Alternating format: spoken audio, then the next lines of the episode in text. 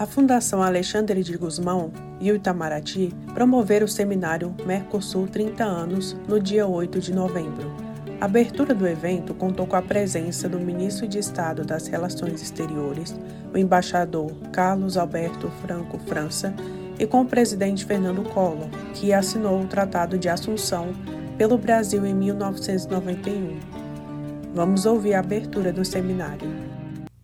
Bom dia a todos. Em nome da Fundação Alexandre de Guzmão, eu dou as boas-vindas às autoridades aqui presentes e a todos os que participam de forma presencial ou à distância do seminário Mercosul 30 anos.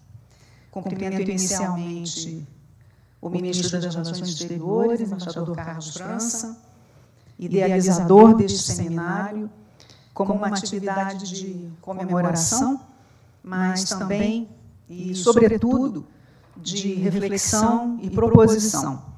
Quero saudar também o encenador Fernando Collor de Mello, cujo nome está fundamentalmente ligado às origens do Mercosul em 1991, e as senhoras e senhores parlamentares que nos acompanham a convite do chanceler França, pois nós bem sabemos da importância da dimensão parlamentar nos processos de integração regional. E agradeço aos colegas que vieram participar do evento, inclusive os que estão em outros órgãos, um evento sobre esse projeto de integração que motiva e inspira a todos nós que escolhemos servir o Brasil como diplomatas. A FUNAG, por meio do seu Instituto de Pesquisa de Relações Internacionais, o IPRE, tem verdadeira satisfação em contribuir para esta iniciativa, que, como eu disse, tem duas vertentes complementares. Por um lado, uma homenagem modesta ao trabalho realizado ao longo de três décadas por chefes de Estado, agentes governamentais em todos os níveis e profissionais de todas as vocações nos Estados-partes e na Secretaria do Mercosul. E, por outro lado, uma avaliação objetiva do panorama atual de um processo histórico que simbolizou a redemocratização das nossas sociedades, a superação de rivalidades e que transformou tanto o espaço sul-americano. Essa avaliação sobre as realidades atuais e sobre os rumos do projeto comporta, naturalmente, múltiplos enfoques. E, no caso específico do debate de hoje, ela será feita a partir da perspectiva brasileira, a partir de um ponto de observação eminentemente nacional. E, nesse sentido, é preciso registrar o criterioso trabalho de formulação conceitual do seminário, que foi conduzido pelo embaixador Pedro Miguel da Costa e Silva, secretário de Negociações Bilaterais e Regionais das Américas do Itamaraty, e pelo embaixador Michel Arslanian, diretor do Departamento de Mercosul e Integração Regional. Eles vão atuar como moderadores dos painéis, juntamente com o embaixador Bruno Bath, representante do Brasil junto à ALAD e, ao Mercosul. Muito brevemente sobre os trabalhos de hoje. Eles estão estruturados da seguinte forma: após as palavras de abertura das autoridades da mesa, o primeiro painel será dedicado ao Mercosul sob o enfoque econômico-comercial com a participação do embaixador Rubens Barbosa, que ocupou tantas posições-chave no Serviço Exterior Brasileiro e hoje é o diretor-presidente do Instituto de Relações Internacionais e Comércio Exterior. Teremos também o senhor Fabrício Panzini, pela Confederação Nacional da Indústria, e a professora Vera Torstensen, que vai nos falar sobre as relações do bloco com a China, que é o parceiro comercial de maior relevo.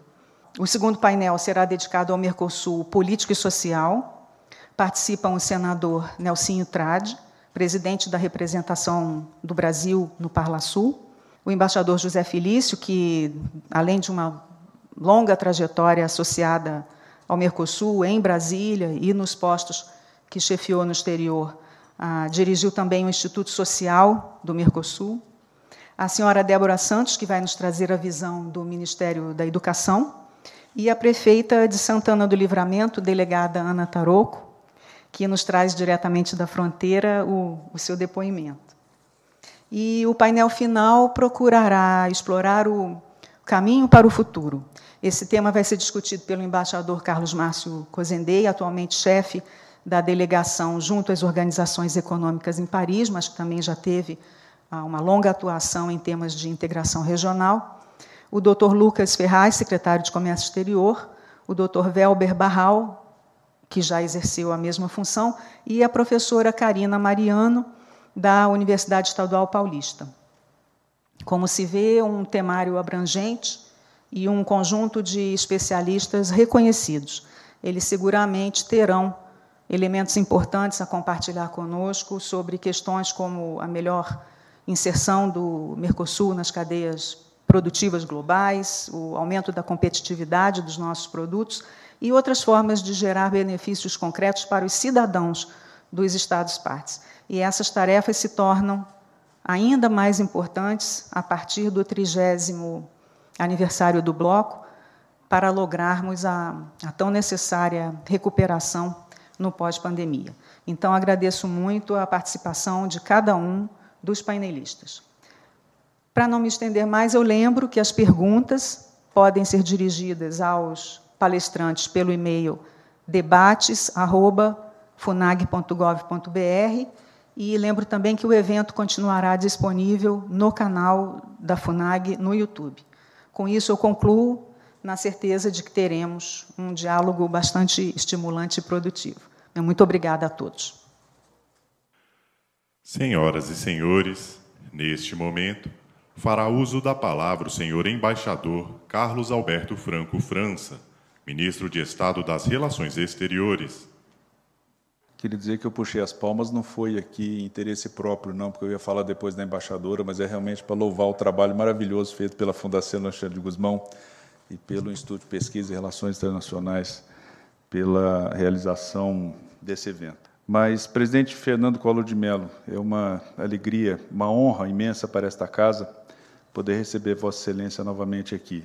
Eu me recordo que, em abril desse ano, quando o presidente da República me convocou, me, me convocou e me confiou a chefia do Itamaraty, Vossa Excelência talvez tenha sido um dos primeiros a me ligar e ao oferecer aí a, o auxílio, ajuda e nos parabenizar, não sei se a palavra era parabenizar, enfim, me cumprimentar.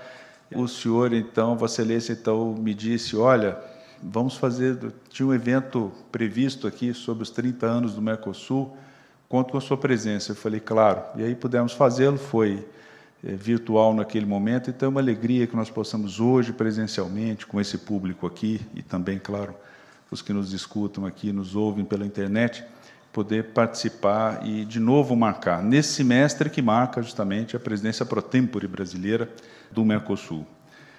Cumprimentei, claro, a embaixadora Márcia Loureiro, e cumprimento aqui os embaixadores e diplomatas aqui presentes e o faço no nome do embaixador Pedro Miguel da Costa Silva, secretário de Negociações Bilaterais e Regionais para as Américas, e do embaixador Paulo Roberto de Almeida, que aqui, muito obrigado pela sua presença. E também aqui gostaria de saudar muito especialmente e agradecer a presença aqui da delegada Ana Tarô, prefeita municipal de Santana do Livramento, cuja participação nesse seminário aqui, prefeita, é, traz justamente uma, uma visão é, muito local e, e, e realmente é, que nos, nos, permitirá aqui uma visão prática do que o Mercosul pode nos trazer. Antes de, de, iniciar a sessão, eu pude conversar com o presidente Fernando Collor, que é sempre uma aula, e dizia ele justamente dos avanços que nós pudemos ter aqui no Mercosul até hoje, daquilo que falta e sempre se pode, claro, avançar, né? nas negociações do Mercosul com a União Europeia e de como é importante para nós essa construção, a construção de, de, tudo que nós fizemos junto aos nossos parceiros aqui, construção que tem que ser aperfeiçoada, que tem que ser evidentemente mantida, é um legado que nós temos que preservar e temos que deixar às futuras gerações também. Bom, eu vejo aqui o Fabrício da Confederação Nacional da Indústria também meus respeitos aqui, que bom ter a CNI conosco nesse evento. É, portanto, uma satisfação abrir esse seminário e que realizamos, como eu disse, mais até do que em parceria com a Fundação Alexandre de Guzmão, diria que graças à Fundação Alexandre de Guzmão, e renovo a senhora embaixadora meus e ao, ao ministro Almir Lima Nascimento os meus agradecimentos. Contar, como eu disse aqui, com a presença do presidente Fernando Collor de Mello nessa sessão de abertura é um privilégio, porque o presidente Collor teve um papel fundamental na criação do Mercosul, como todos nós aqui sabemos. Além de haver assinado pelo Brasil o Tratado de Assunção, sua presidência foi marcada pelo signo da liberalização comercial e da abertura para o exterior. São princípios e propósitos que estão na base do Mercosul e orientam a atual política de integração do governo do presidente Jair Bolsonaro. É, aproveito, presidente Collor, para parabenizá-lo uma vez mais pela iniciativa de promover a sessão no Congresso comemorativa do aniversário do Mercosul, a qual, como eu mencionei aqui, tive a felicidade de comparecer. Deixaria também aqui uma palavra aos palestrantes do seminário, muitos dos quais funcionários do Poder Executivo, bem como do Legislativo, do setor privado e da academia. É uma diversidade fundamental para o debate que queremos promover hoje. Agradeço quem participará depois virtualmente o senador Nelson Trade, cuja atuação foi decisiva para a recente aprovação no Senado do Acordo de Livre Comércio eh, entre o Brasil e o Chile, de que fui relator, já agradeci, claro, aqui a, a prefeita a delegada Ana Tarouco e aproveito também para saudar o embaixador Rubens Barbosa, que foi o primeiro coordenador nacional do Grupo Mercado Comum do Mercosul e que, de certo modo, também, eu acho que eu não exagero ao falar isso, ele foi um dos pais fundadores do Mercosul aqui na chancelaria brasileira.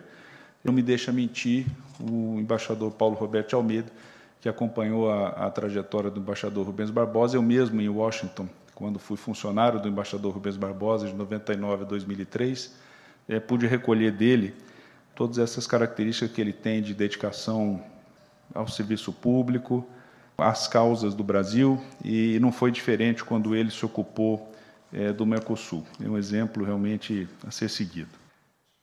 E, em nome das autoridades presentes, eu quero também aqui agradecer os expositores do debate, que não estarão aqui, é, eu não estarei aqui, mas nem o presidente Collor, mas enfim, podemos seguir, inclusive saudar também aqueles que nos assistem nesse momento pelo YouTube. O nosso propósito hoje é propiciar um debate aberto e franco sobre o Mercosul, suas realizações e seus desafios. Acreditamos ser necessário contar com uma base factual e objetiva como ponto de partida. Se, por um lado, não aceitamos que haja tema tabu, por outro, precisamos trabalhar a partir de uma noção compartilhada sobre o que já conquistamos até aqui. Como qualquer processo de integração profunda, o Mercosul tem tarefas pendentes. Ao mesmo tempo, é evidente que o bloco trouxe ganhos reais aos seus membros, e reconhecer esses ganhos, presidente, é parte indispensável do exercício de análise crítica do presente e do futuro do Mercosul. Olhar apenas para a parte vazia do copo é um erro. Para um debate produtivo, temos de dar a merecida atenção à parte cheia. O Mercosul tornou-se uma força incontornável na consolidação da paz e da democracia em nossa região. Propiciou um nível inédito de diálogo político de alto nível, reforçando nossa coordenação no tratamento de temas comuns e estimulando constante troca de ideias sobre como nossa região deve buscar a sua inserção no mundo. Hoje, nossas autoridades dos mais diversos níveis reúnem-se com uma frequência que certamente não ocorreria sem o aparato da integração. Na atual presidência semestral brasileira do Bloco, totalizaremos cerca de 400 eventos, entre reuniões, seminários e workshops. É um número significativo. Temos ferramentas que beneficiam diretamente os nossos cidadãos no campo da integração fronteiriça, e aqui a prefeita não vai me deixar mentir, da previdência social, da circulação de trabalhadores e do reconhecimento de diplomas e certificados profissionais, por exemplo. No primeiro semestre deste ano, consolidamos todos esses ganhos no chamado Estatuto da Cidadania, uma iniciativa fundamental para comunicar e projetar nossas realizações. Temos um déficit de comunicação no Mercosul a corrigir, e estamos corrigindo. A Unidade de Comunicação e Informação da Secretaria do Mercosul tem feito um trabalho importante de renovação da imagem do bloco e de divulgação de suas atividades e resultados. Quando dirigimos nosso olhar para a esfera econômico-comercial, a remoção de barreiras tarifárias trazida pelo Mercosul, é bom dizer, resultou em forte crescimento das trocas entre os quatro sócios, especialmente na primeira década em que o bloco foi criado. Ao longo do tempo, é verdade, o peso relativo do Mercosul foi diminuindo em nosso comércio total.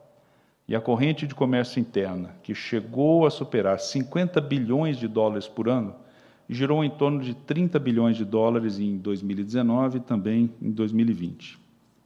Temos também dificuldades em gerar os consensos necessários para avançar de forma mais rápida em nossa agenda econômica e comercial, seja ela interna ou externa. Há uma percepção correta de que os ganhos são parciais e chegam muitas vezes de forma lenta. Isso é algo que temos apontado de forma permanente desde o início do governo do presidente Jair Bolsonaro e que pretendemos modificar. Precisamos superar uma inércia que nos impede de ir, muitas vezes, além de um mínimo denominador comum. Muitos problemas, porém, transcendem dificuldades do Mercosul. Estão relacionados ao fato de o bloco refletir, como é natural, a evolução dos ciclos econômicos em nossos países. E, verdade seja dita, temos em muitos momentos assistido a uma falta de sincronia desses ciclos entre nós, com um impacto prejudicial na dinâmica integracionista. Não poderia ser de outra maneira. Os fenômenos macroeconômicos, como crises cambiais ou desequilíbrios fiscais, acabam tendo repercussão no processo de integração, ainda que suas raízes estejam fundamentalmente ligadas a questões domésticas e ao contexto internacional mais amplo. Até ouso dizer que não é isso é uma característica apenas do Mercosul, mas sim dos processos de integração que vivemos e acompanhamos pelo mundo. E daí a importância de continuarmos a mirar o objetivo de coordenação macroeconômica em uma estratégia gradual, por sua complexidade e muito afetada pelos ciclos de crescimento e crise. Há também o desafio relacionado às assimetrias existentes entre os países da região. O êxito de um processo de integração mede-se pela eliminação de barreiras tarifárias e não tarifárias, mas também pela elaboração e implementação de políticas setoriais comuns. É uma tarefa que desafia processos de integração mais antigos do que o próprio Mercosul. Há que se reconhecer o papel desempenhado pelo FOSEM, o Fundo de Convergência Estrutural do Mercosul, com seu histórico de financiamento de projetos voltado para a promoção do desenvolvimento econômico e social em áreas como infraestrutura viária e energética, aumento da competitividade de nossas empresas, além do aperfeiçoamento e construção de moradias, de escolas, de hospitais e de redes de saneamento. No plano externo, vivemos hoje em um cenário radicalmente diferente daquele que tínhamos em fase inicial do processo de integração, com a ascensão da Ásia como um dos principais polos do comércio internacional e aí o olho da embaixadora Marciadona já brilha, porque ela é defensora da Ásia aqui, presidente no ministério, e faz bem de fazê-lo. E em 2020, o continente asiático foi o destino de 53% das exportações e 44% das importações do Mercosul. Somente a China absorveu cerca de 30% das vendas do bloco. Duas décadas atrás, em 2000, o Mercosul exportava para a Ásia cerca de 10 vezes menos. Ou seja, é um novo mundo hoje. Uma das questões que requer nossa atenção no seminário de hoje é justamente essa: como o Mercosul deve ajustar-se a essa nova realidade, tão diversa daquela que enfrentava 30 anos atrás? Como devemos atuar nesse contexto para assegurar uma modernização e diversificação permanentes de nossa pauta exportadora? Como todos sabem, a maior parte das exportações do Brasil e do Mercosul para a Ásia é de produtos primários, como soja, minério de ferro, petróleo e carne. É uma situação que reflete a competitividade do nosso agronegócio, nosso compromisso com o desenvolvimento sustentável e o fato de que somos um dos principais centros fornecedores de alimentos para o mundo. Essa é uma posição que nos orgulha e cabe reforçar, inclusive mediante uma ação determinada no Mercosul e com o resto da nossa região.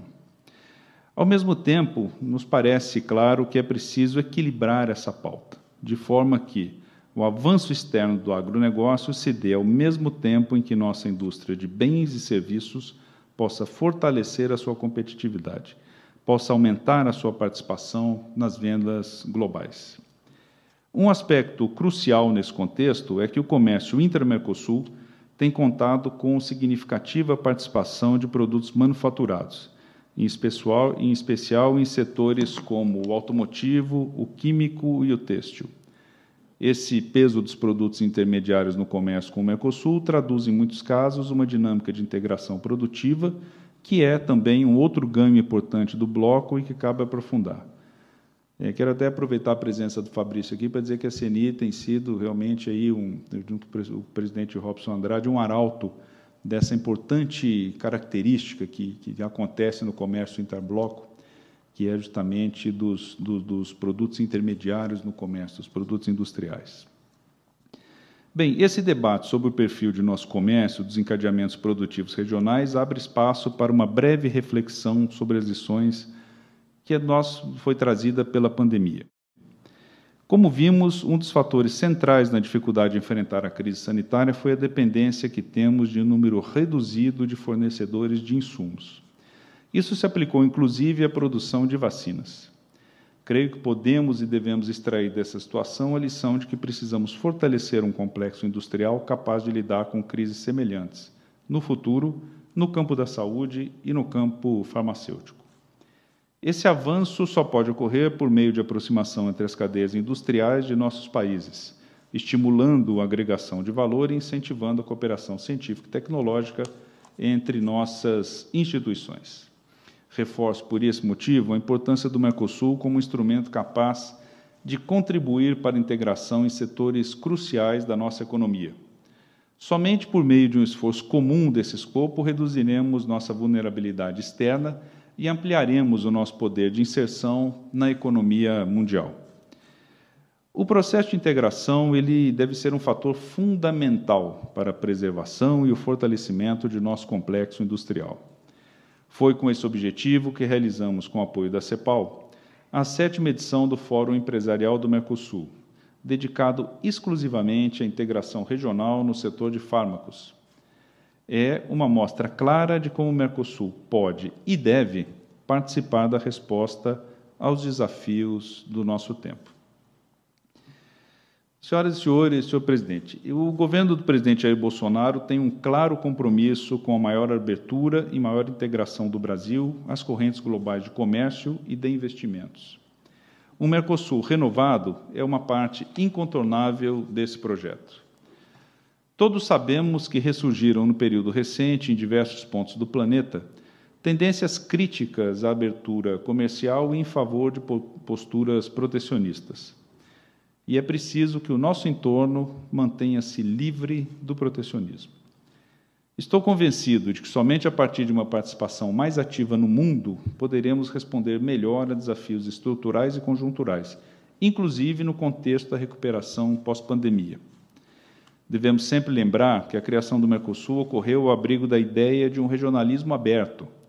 O objetivo central de nosso processo de integração sempre foi esse: construir uma plataforma de fortalecimento da nossa posição nas negociações com outros parceiros. Assim, o isolamento está e sempre esteve fora dessa agenda. É urgente, portanto, que o Mercosul se torne cada vez mais uma plataforma para inserção competitiva de nossos países no mercado global. O bloco deve ser um instrumento que amplie nosso acesso às cadeias transnacionais de agregação de valor e diversifique os destinos de nossas exportações. O Mercosul desempenha um papel fundamental no combate ao protecionismo agrícola, que ainda hoje limita o pleno aproveitamento do nosso potencial exportador. De outro modo, o bloco pode ficar para trás, deslocado de mercados para suas exportações, sufocado por gargalos na competitividade de suas indústrias e questionado por consumidores cada vez mais exigentes e insatisfeitos com a relação custo-benefício dos produtos ofertados na região. Não é por outra razão que o governo do presidente Bolsonaro buscou, desde seu início, dinamizar a agenda de negociações de acordos comerciais do Mercosul. Passamos a buscar acordos amplos e ambiciosos que vão além das reduções tarifárias e tratam também de investimentos, serviços propriedade intelectual, medidas sanitárias e fitossanitárias, facilitação de comércio, desenvolvimento sustentável, entre muitos outros temas que contribuem para fortalecer os benefícios dessas novas parcerias e também servem para ampliar a competitividade dos países do Mercosul. Em 2019, concluímos em junho a negociação com a União Europeia, e em agosto com a Associação Europeia de Livre Comércio, a EFTA, que são os primeiros acordos de livre comércio do Mercosul com países desenvolvidos. Continuamos trabalhando nas negociações com Canadá, Coreia do Sul, Líbano e Singapura. São rodadas negociadoras que, mesmo durante o período da pandemia, têm registrado avanços em videoconferências e meu objetivo é que possamos concluí-las em 2022. Também examinamos com nossos sócios do Mercosul a abertura de novas frentes com Indonésia e Vietnã e exploramos a aproximação comercial com outros parceiros na Ásia e na África. A diversificação de parceiros com diferentes perfis envolverá um número mais amplo de setores econômicos, o que ajudará a difundir os efeitos positivos tanto em nossa economia como também na geração de empregos no Brasil e de uma rede ampla de acordos comerciais. Ao olhar nossa vizinhança, cumpre mencionar uma conquista importante propiciada pelo Mercosul. Por meio da rede de acordos comerciais que foi construída paulatinamente, temos, desde 2019, uma área de livre comércio de fato com a América do Sul. O Mercosul deu sua contribuição, assim, a que o próprio continente se integrasse cada vez mais. É um esforço, eh, presidente Collor, que levamos adiante sob diferentes formatos, como o Mercosul, de forma bilateral e também bloco a bloco, como demonstra o processo de aproximação entre o Mercosul e a Aliança do Pacífico. Durante a presidência pro tempore do Mercosul, nesse segundo semestre de 2021, estamos realizando reuniões das comissões responsáveis pelos acordos com Chile, Colômbia, Peru e Equador, além de encontro com a Aliança do Pacífico. Estamos, ao mesmo tempo, dando passos para ampliar a fronteira de liberalização com a América Central e o Caribe, começando com República Dominicana e El Salvador. Lembro a propósito que se trata da América Central de uma região que, até o início da pandemia, importava do mundo cerca de 100 bilhões de dólares ao ano. No plano das relações bilaterais do Brasil com os países da região, eu não poderia deixar de citar a recente aprovação pelo Congresso Nacional do Acordo de Livre Comércio com o Chile e a implementação em 2019 do Acordo de Livre Comércio Automotivo com o México. O acordo com o Chile é o maior acordo bilateral já negociado pelo Brasil em temas não tarifários, cujas disposições em temas como compras governamentais, facilitação de comércio, barreiras técnicas e comércio eletrônico pautaram a atuação do país nas negociações do Mercosul com a União Europeia e a EFTA. Todas essas iniciativas, na América Latina e com o resto do mundo, são indicativas de nossa determinação em modernizar o Brasil e o Mercosul e em ampliar os seus laços com o mundo em benefício de nossas empresas e de nossos cidadãos. Dentro do Mercosul, também trabalhamos para reforçar o acabouço de acordos e normas no campo econômico comercial, com o mesmo objetivo de aumentar a competitividade e criar um ambiente mais propício aos negócios. Aí se inscreve, com destaque, o esforço iniciado já em março de 2019 para revisar a tarifa externa comum. Na sexta-feira, como sabem, e eu havia até conversado com o presidente Collor um pouco antes desse seminário sobre o assunto, é, o Brasil decidiu reduzir em 10% as alíquotas do imposto de importação aplicadas a 87% do universo tarifário de produtos. A decisão foi adotada ao amparo do Tratado de Montevideo, e busca atender a uma situação de urgência identificada pelo Ministério da Economia no enfrentamento dos efeitos da pandemia de Covid-19 sobre a vida e a saúde das pessoas.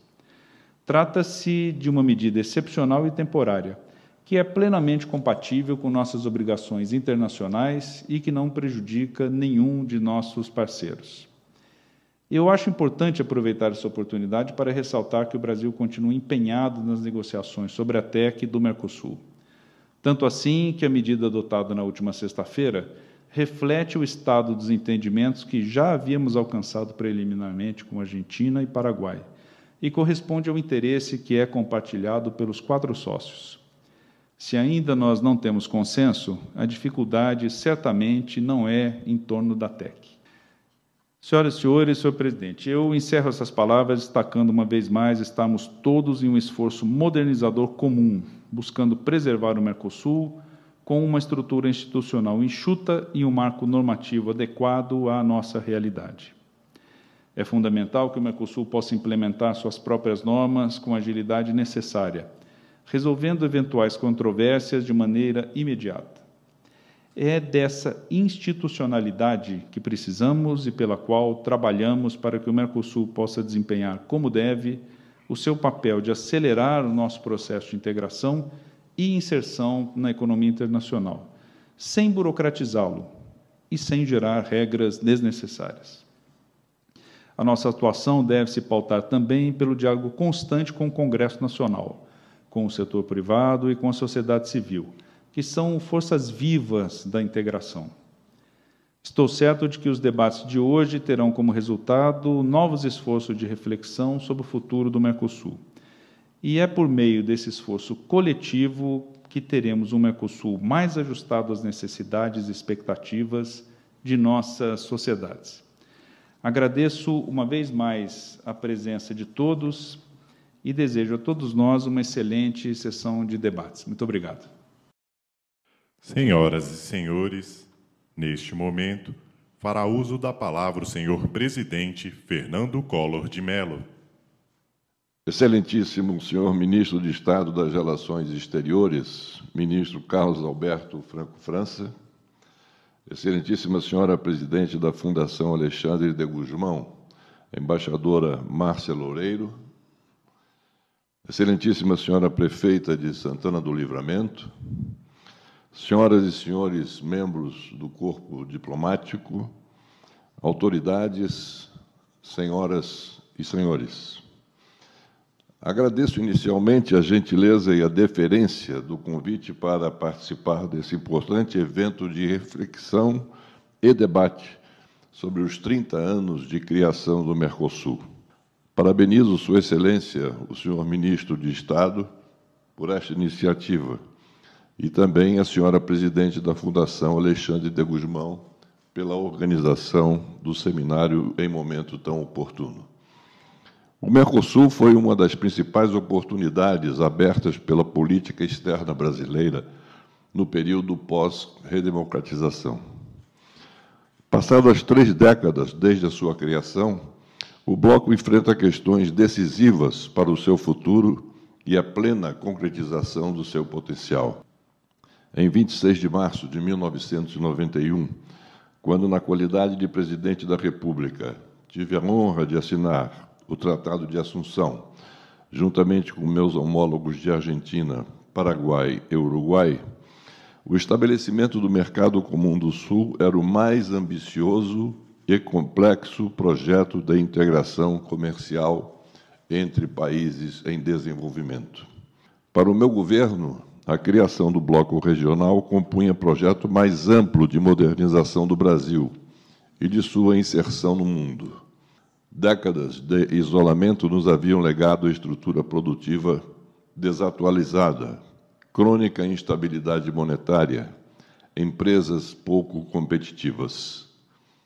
Na alvorada da nossa nova democracia, a ineficiência econômica e a desconexão dos grandes movimentos do comércio internacional aprofundavam a pobreza, o atraso e a desesperança da população brasileira. O Mercosul se propunha a ser parte relevante de nossa resposta a esse cenário desalentador. A busca da prosperidade econômica pela integração exigia mudanças significativas das condições de confiança e diálogo no continente. Era urgente a superação do clima de suspeição e rivalidades que marcara longamente nossa relação, por exemplo, com a Argentina, parceiro estruturante no projeto regional. O estabelecimento do Mercosul foi então acompanhado por obstinado esforço negociador entre Brasil e Argentina no tema de segurança, processo no qual me envolvi pessoalmente e para o qual sempre contei com o apoio decidido do então presidente Carlos Menem. A adoção pelos dois países de abrangentes compromissos internacionais na área de energia nuclear foi antecedida pelo fechamento do posto do Cachimbo, na Serra do Cipó, no Pará, até ali utilizado para testes nucleares. Em julho de 1991, Brasil e Argentina assinaram o acordo para o uso exclusivamente pacífico da energia nuclear, que determinou o banimento completo das armas nucleares do território dos dois países e criou a Agência Brasileiro-Argentina de Contabilidade e Controle de Materiais Nucleares, a ABAC. Em dezembro de 1991, assinamos em Viena o acordo quadripartite entre Brasil, Argentina, a ABAC e a Agência Internacional de Energia Atômica, a IEA, que colocou sob vigilância compartilhada todas as instalações, materiais nucleares e comércio de material atômico. Em setembro de 1991, Brasil, Argentina e Chile assinaram um compromisso de Mendoza sobre a proibição completa das armas químicas e biológicas. Tais instrumentos lastrearam a construção do espaço de paz, entendimento e confiança de que desfrutamos hoje no continente sul-americano. Sobre esta base de vínculos amistosos, transparentes, cooperativos.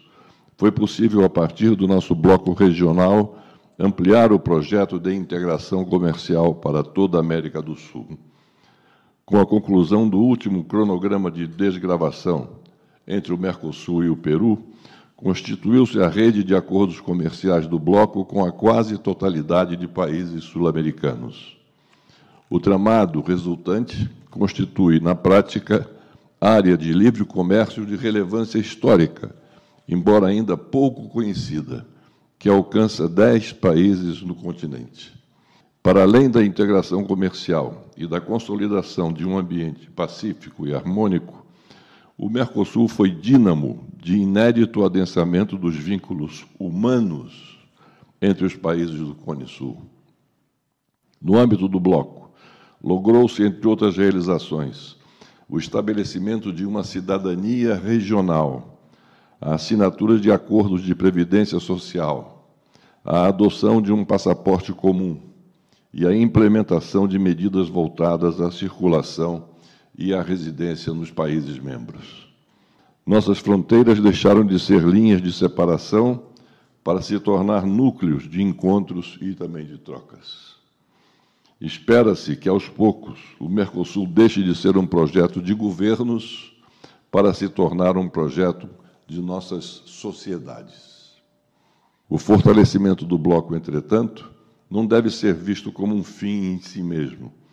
É preciso pensá-lo como um instrumento valioso a serviço de uma visão de desenvolvimento para o país, para a região, para o continente. Neste sentido, vivemos hoje um momento desafiador. De maneira acertada, o Mercosul voltou a priorizar nos últimos anos a sua vocação comercial original. Na direção correta, retomou intensa agenda de negociações extra-regionais.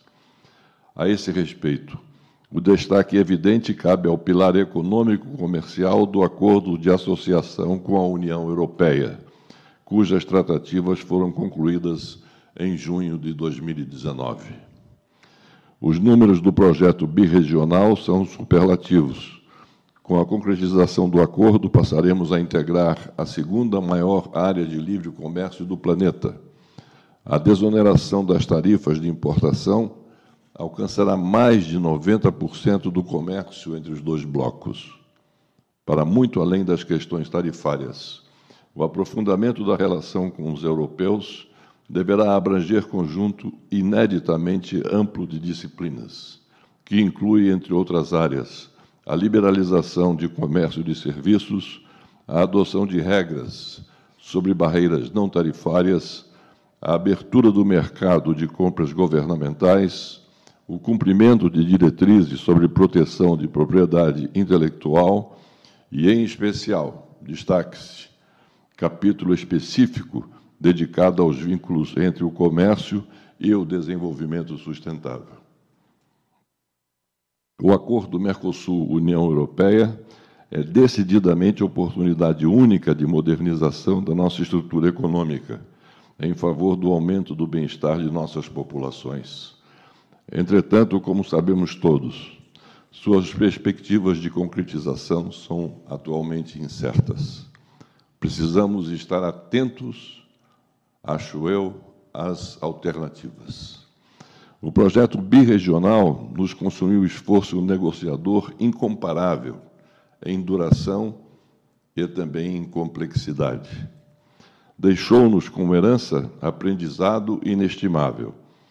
Em diversas áreas, realizamos ali pela primeira vez exercício ao mesmo tempo custoso e imprescindível de mapear interesses e aproximar divergências em âmbito doméstico e regional, de maneira a construir posições comuns aos integrantes pleno do bloco. A capacidade negociadora, tanto do Brasil quanto do Mercosul, é hoje inquestionavelmente superior em amplo conjunto de temas de integração.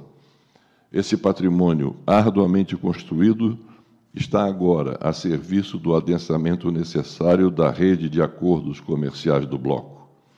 A conclusão das negociações com a Associação Europeia de Livre Comércio, a EFTA, as tratativas em curso com Coreia do Sul, Canadá, Singapura, México e Índia, as consultas com Vietnã e Indonésia são possibilidades alvissareiras que expressam o interesse dos países por nossa região. É urgente dar-lhes concretude. O Mercosul foi criado como uma plataforma de nosso lançamento ao mundo. Essa expectativa, até o momento, continua pendente de realização. Entre mentes, reflexão sobre eventuais ajustes no arranjo regional ganha um protagonismo. A proposta de flexibilização das negociações comerciais do bloco, apresentada pelo Uruguai em abril último, ela não deixa de explorar caminhos ainda não percorridos. O tema é sensível, afeta a natureza mesma do bloco regional Merece, entretanto, consideração atenta e realista. O fortalecimento do Mercosul dependerá de nós, de nós termos uma abertura corajosa a soluções inovadoras. Senhor Ministro das Relações Exteriores do nosso país, Carlos Alberto França. Senhoras e senhores, nos últimos 30 anos, nenhuma outra iniciativa de nossa política externa possivelmente nos demandou tanta mobilização e investimento diplomático por tanto tempo, em tão amplo espectro de temas. O momento me parece decisivo para uma reflexão lúcida da trajetória até aqui, analisando o passado para projetarmos o futuro. Precisamos assegurar efetividade ao Mercosul na sua contribuição estratégica para uma integração virtuosa do Brasil e da região às cadeias globais de valor. No mundo contemporâneo, este é caminho incontornável na promoção de um desenvolvimento vigoroso, esteio de uma sociedade justa, inclusiva, igualitária. Comecemos hoje a construir condições para que as próximas três décadas do nosso arranjo regional sejam distintas, superiores em realizações e também em resultados.